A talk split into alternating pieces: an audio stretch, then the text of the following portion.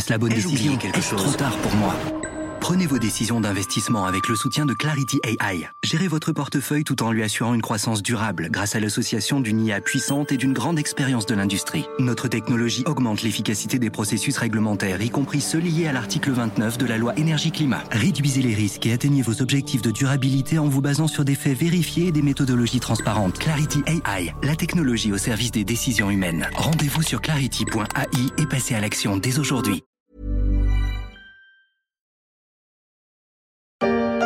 Toulouse. J'aborde ici le chapitre des transports. Premier vol de l'Airbus, le plus gros avion construit en Europe. Il pourra transporter de 200 à 350 passagers. C'était il y a 50 ans, le 28 octobre 1972 à Toulouse-Blagnac, le premier vol d'un A300. À 10h39, pour la première fois, un Airbus s'envole et fend les airs.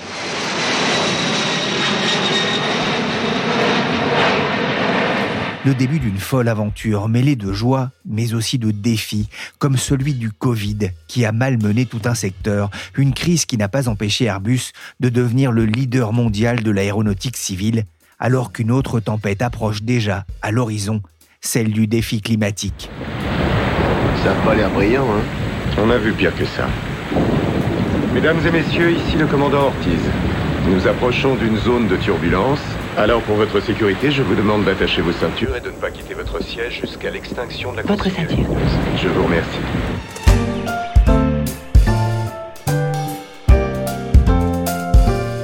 Je suis Pierrick Fay, vous écoutez La Story, le podcast d'actualité de la rédaction des Échos.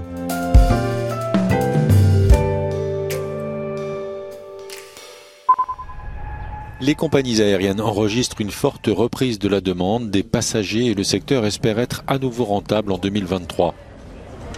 Après deux années de Covid, les pertes cumulées devraient passer de plus de 42 milliards de dollars en 2021 à moins de 10 milliards cette année. Les compagnies aériennes se portent bien, reconstituent leurs revenus et maîtrisent leurs coûts. L'Association du transport aérien international IATA dressait le portrait ambitieux et rassurant d'une industrie clouée au sol dans les premiers instants du Covid. Les pertes se réduisent enfin. Une bonne nouvelle aussi pour les constructeurs d'avions et notamment pour Airbus. Bonjour Anne Bauer. Bonjour Pierrick. Vous êtes journaliste aux échos, spécialiste de l'aéronautique et de la défense. Alors d'abord, comment se porte Airbus dans cette période post-Covid? Bah écoutez, ils se portent étonnamment bien, si on peut dire. Ils ont évidemment le trafic aérien étant arrêté pendant deux ans, ils ont eu deux ans de perte en 2019 et 2020. Mais l'année 2021, qui est un peu celle de la reprise du trafic, pas encore au niveau normal, leur a permis de dégager des bénéfices records c'est-à-dire les plus gros bénéfices de toute leur histoire, à 4,2 milliards d'euros. Par comparaison, Boeing a perdu 4,4 milliards la même année, je crois. Donc, euh, vous voyez l'écart. Après, ils ont livré euh, pas mal d'avions et pour cette année, a priori, tout se présente bien. Ils sont sur une tendance de hausse de livraison d'avions. Ils doivent en livrer à peu près 700 cette année. Leur canet de commande est plein. Il n'y a pas d'obstacle majeur. Euh, il prévoit une, euh, pour cette année encore un bénéfice record, euh, un bénéfice opérationnel, c'est-à-dire pas net, hein, mais de l'ordre de 5,5 milliards, ce qui est quand même un très gros chiffre. Ça veut dire que c'est quasiment une rentabilité brute de 10% pour un groupe qui fait 55 milliards d'euros. Alors on peut se demander pourquoi ils vont bien après une telle crise, bien sûr, mais on peut dire qu'ils ont pas mal passé la crise et en grande partie, il faut le dire, parce qu'ils ont bien géré, ils ont bien anticipé, fermer les usines au bon moment, les réouvrir au bon moment, etc. Mais aussi, il faut quand même le dire, parce que l'État les a quand même grandement aidés. Et je pense que tout le secteur aérien a été très, très aidé pendant cette période difficile.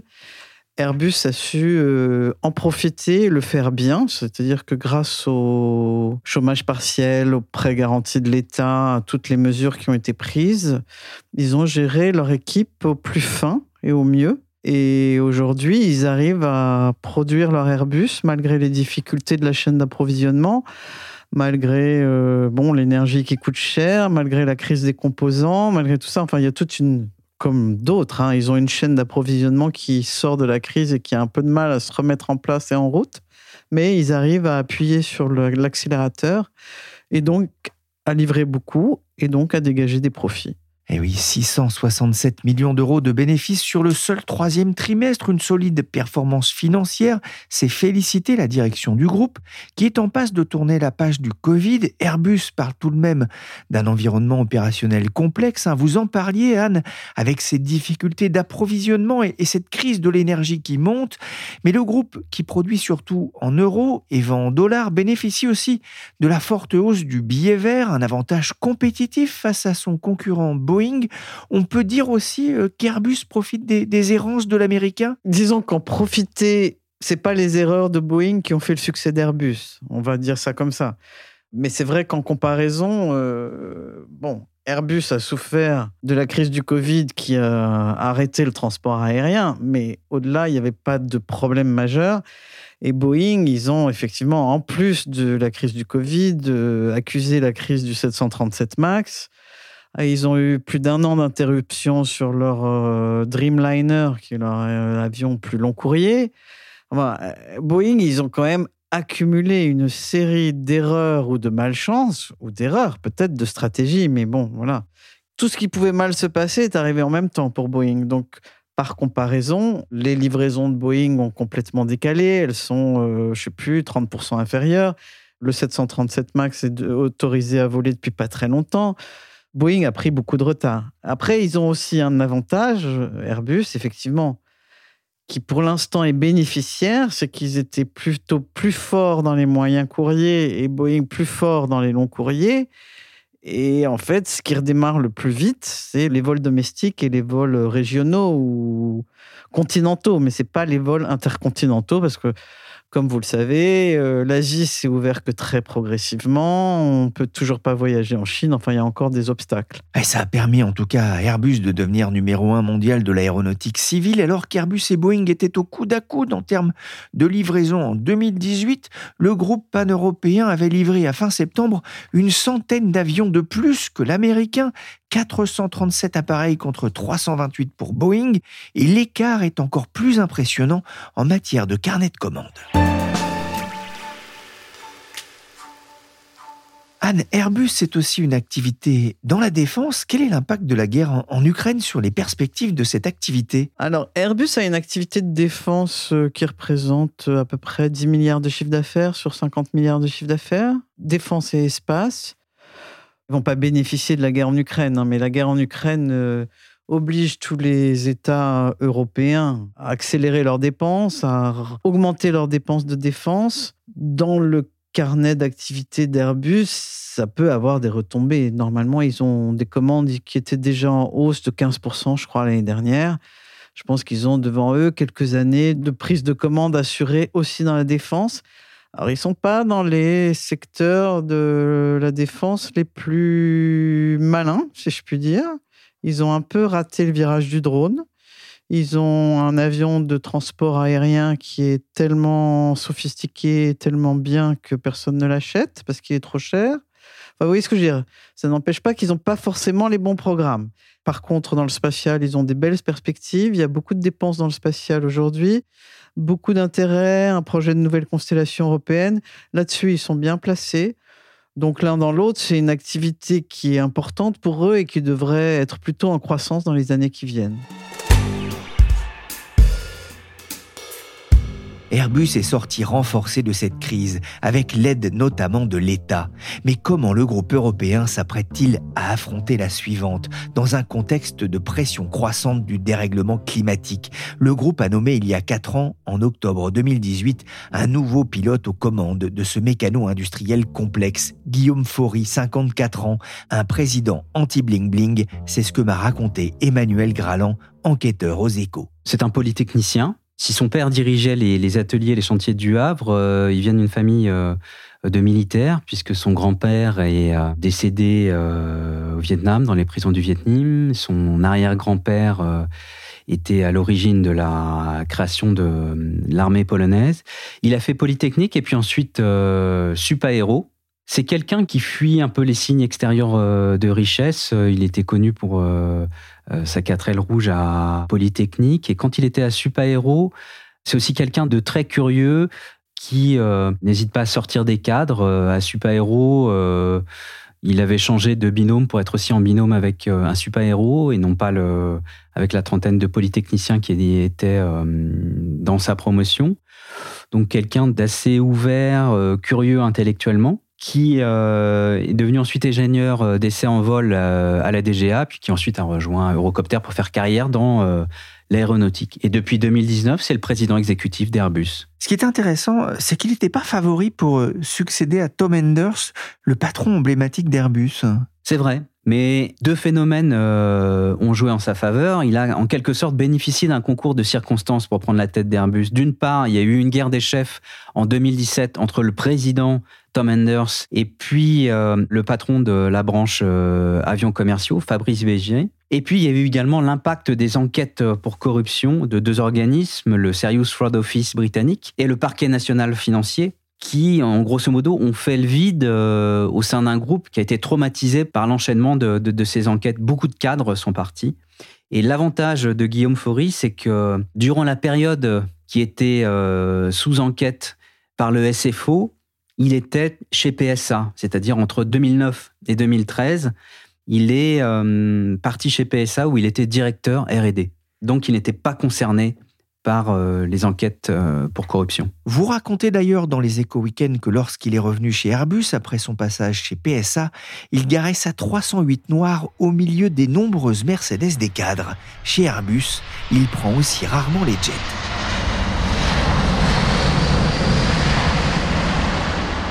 Airbus est un géant de l'aéronautique, un groupe pan-européen. Il faut du temps pour en saisir tous les contours. Or, Guillaume Faury n'en a pas vraiment eu avec l'arrivée de la pandémie de Covid, peu de temps après sa nomination. Comment est-ce qu'il a tenu le manche durant cette crise dévastatrice pour euh, le monde aérien? Durant cette euh, crise, on peut dire que Guillaume Faury s'est révélé comme un excellent manager. L'une des obsessions euh, du dirigeant, c'est la vitesse dans la prise de décision. Donc, il a fait trois choses très rapidement. D'une part, il est très vite allé chercher 15 milliards d'euros sur les marchés pour avoir grosso modo 30 milliards de trésorerie avec l'idée de pouvoir tenir 6 mois sans revenus. Ensuite, deuxième décision importante, il reprend le travail dans les usines au bout d'une semaine, euh, dix jours, à un moment où euh, le gouvernement français était un peu euh, entre deux eaux sur le fait de savoir si on pouvait de nouveau travailler en usine ou pas. Lui, il va assez vite, il prend une décision. Et puis, euh, autre décision importante, il va réduire les cadences d'un tiers au mois d'avril et il va faire office de vigie pour toute la filière. Il va caler l'ensemble de la filière aéronautique sur ce rythme. C'était une décision qui n'était pas facile à prendre parce que, euh, à l'époque, en 2020, on ne savait pas trop dans quelle mesure est-ce que les compagnies aériennes prendraient livraison euh, des avions ou pas, dans quelle mesure il fallait faire travailler les usines, comment allait évoluer la demande. C'était pas évident du tout. Donc, il prend cette décision assez vite et en juin, Dernière décision importante, il va annoncer la suppression de 15 000 emplois dans le monde, environ 5 euh, 000 en France, sur les 130 000 salariés que comptait à l'époque euh, le groupe, en martelant notamment que l'avionneur est en danger et qu'il faut vraiment euh, réduire la voileur. Et ensuite, sur les 5 000 emplois qui étaient supprimés en France, ça va se faire sans licenciement contraint et ça va être revu à la baisse. Après avoir prévu une baisse de sa production de 40% en 2021, Airbus annonce ce mardi qu'il va supprimer pas moins de 15 000 emplois, dont 5 000 en France. Un chiffre excessif, juge le ministère français des Finances ce mardi soir. Il est revenu avec vous d'ailleurs euh, sur cet épisode. Qu'est-ce qu'il dit aujourd'hui sur ce plan de suppression d'emplois? Une des choses sur lesquelles il, euh, insiste euh, beaucoup, c'est que très souvent dans les crises, L'une des erreurs qu'on commet, c'est de prendre une décision trop tardivement, de ne pas aller assez vite. Et ça, euh, la vitesse, c'est un peu euh, l'obsession de, Guillaume Faury euh, en la matière. Pour lui, il estime qu'il y a quelque chose qui est extrêmement important. Une phrase qu'il aime bien également, c'est de dire que les lois de la physique ne répondent pas aux décisions des directeurs. Donc lui, son obsession, c'est de dire qu'il faut regarder les choses en face, telles qu'elles sont, et pas telles qu'on aimerait qu'elles soient. Et qu'il faut agir en conséquence tout le temps. Le risque dans les crises, c'est de ne pas vouloir voir que ça va aller très mal, dit-il. On ne pourra pas lui reprocher l'immobilisme, mais durant cette crise, il va aussi prendre une décision marquante dans ce monde de l'aéronautique où la bataille se mesure en, prise de commande. Il a pris une décision qui a beaucoup euh, marqué les salariés concernant euh, Qatar Airways. C'est une décision qui intervient en janvier 2022. À l'époque, Airbus va décider de résilier une commande de 50 monocouloirs à 321 Neo de Qatar Airways. en riposte un refus de livraison de 23 A350 par la compagnie Qatari. C'est une décision incroyable. Ça ne s'était jamais fait auparavant. Alors pourquoi? L'origine du conflit, c'est euh, le fait que Qatar Airways a constaté sur certains A350 une dégradation accélérée de la peinture. Et donc la compagnie Qatari a décidé de clouer au sol 21 d'entre eux, fin 2021, et réclame des indemnités. Et ensuite, Qatar Airways va aller trop loin, c'est-à-dire qu'elle va invoquer des problèmes de sécurité et euh, justifier le fait de ne pas prendre livraison des prochains. Et invoquer des problèmes de sécurité, c'est vraiment une ligne rouge pour Guillaume Faury, qui va dès lors décider d'engager un bras de fer avec son client. Alors pour certains, c'est une erreur, pour d'autres, c'est une épreuve de courage. En tout état de cause, c'est du jamais vu, sachant que quelque part, euh, Qatar Airways, c'est une, euh, une compagnie dont les mille et une exigences sont légendaires dans le secteur. Vous avez des salariés qui vous expliquent que quand ils voient arriver un avion Qatar Airways sur la chaîne d'assemblage, bah, quelque part, euh, c'est un nid d'emmerde potentiel qui s'avance tellement le client est exigeant. Je sais, je suis casse-pied. Mais non, mais non, je ne peux pas m'en empêcher. Cette crise dit beaucoup finalement de la, de la, personnalité de ce grand patron. On peut considérer que la crise du Covid l'a révélé comme un, excellent euh, manager de crise. Pourquoi est-ce qu'il est très fort dans ce domaine Ça tient en grande partie à sa personnalité. Il y a plusieurs éléments qui jouent en sa faveur. D'une part, c'est quelqu'un qui a un, contrôle de soi et de ses émotions qui est permanent. Il a la maîtrise euh, de lui-même. Alors, ça fait euh, parfois qu'il n'est pas très euh, chaleureux ou expansif parce qu'il maîtrise ses émotions. Il n'y a pas de sentiments, il n'y a que les faits. Et la deuxième caractéristique qu'il a, c'est qu'il a une relation ultra cartésienne au monde. Du coup, dans les crises, il est parfait parce que quand tout le monde panique, il fait office de vigie.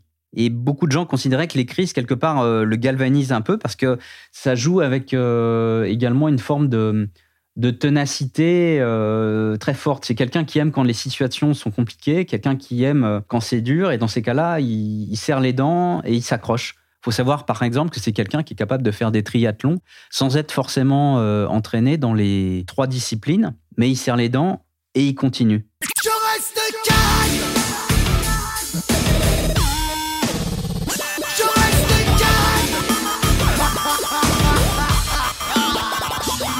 Le contrôle de soi, un homme qui ne perd jamais ses nerfs, prendre du recul, ne pas surréagir, même dans les situations les plus graves, comme ce sinistre 29 avril 2016. L'hélicoptère, un Super Puma, revenait d'une plateforme pétrolière en mer du Nord. Il s'est écrasé sur l'île de Touroui, près de Bergen, la deuxième ville du pays.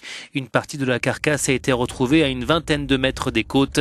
Des morceaux se trouvaient également sur la terre ferme, d'où s'échappait une épaisse fumée.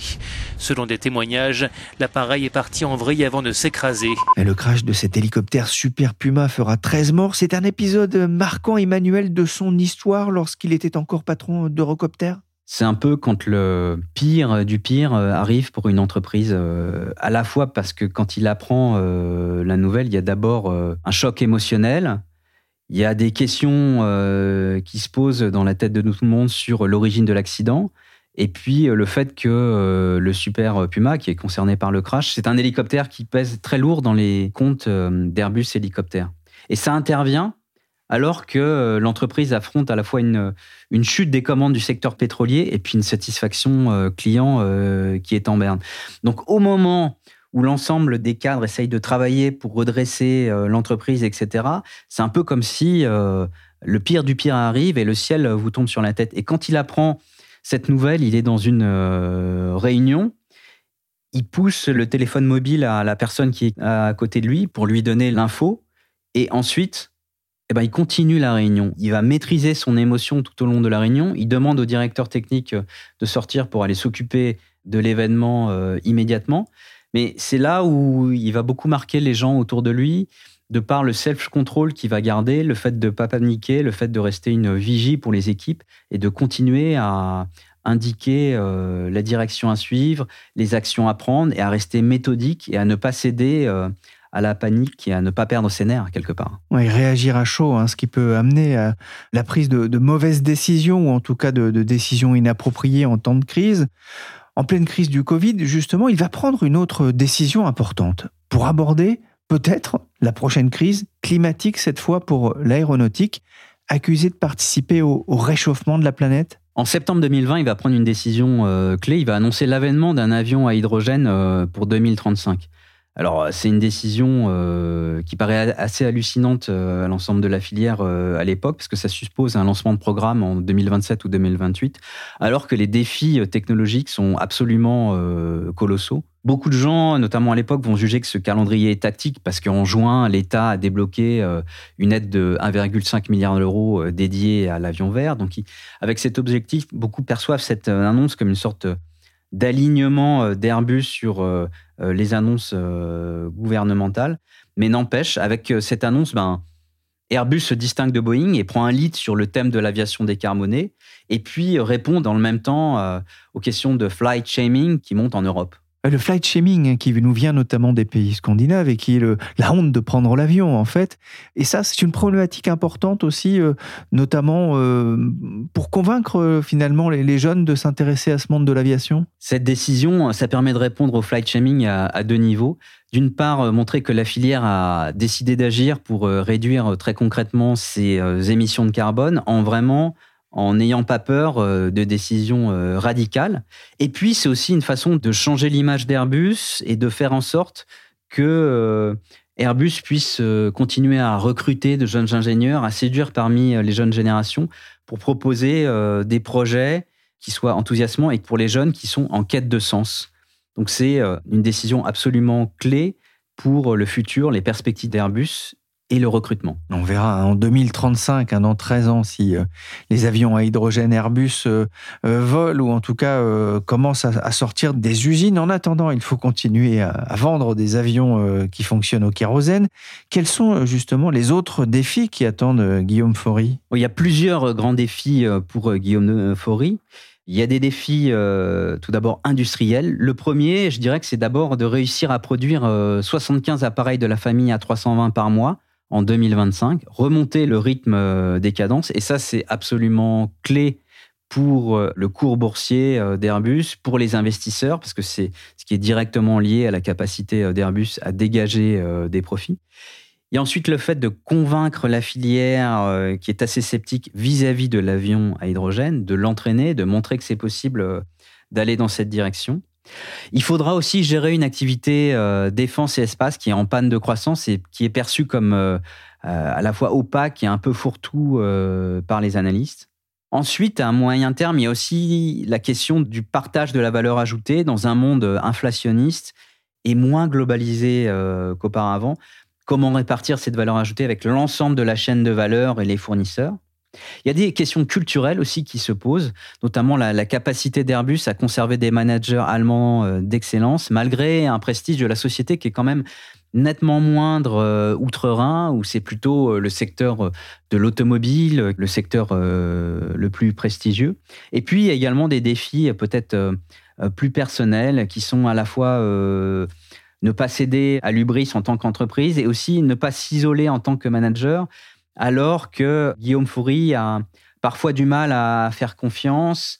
Il aime comprendre par lui-même, vraiment euh, descendre euh, dans les détails, aller euh, sur le terrain au niveau des problèmes. Donc, il faudra avoir la capacité de, déléguer, d'entraîner les équipes et d'éviter de s'isoler, alors que jusqu'à présent, tout lui a réussi.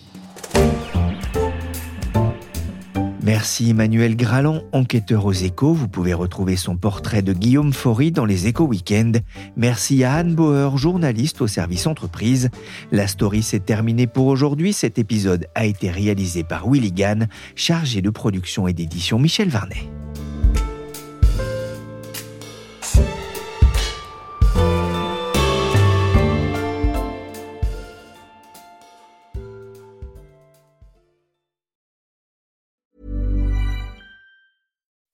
When you make decisions for your company, you look for the no-brainers. If you have a lot of mailing to do, stamps.com is the ultimate no-brainer. Use the stamps.com mobile app to mail everything you need to keep your business running with up to 89% off USPS and UPS. Make the same no-brainer decision as over 1 million other businesses with stamps.com. Use code PROGRAM for a special offer. That's stamps.com, code PROGRAM.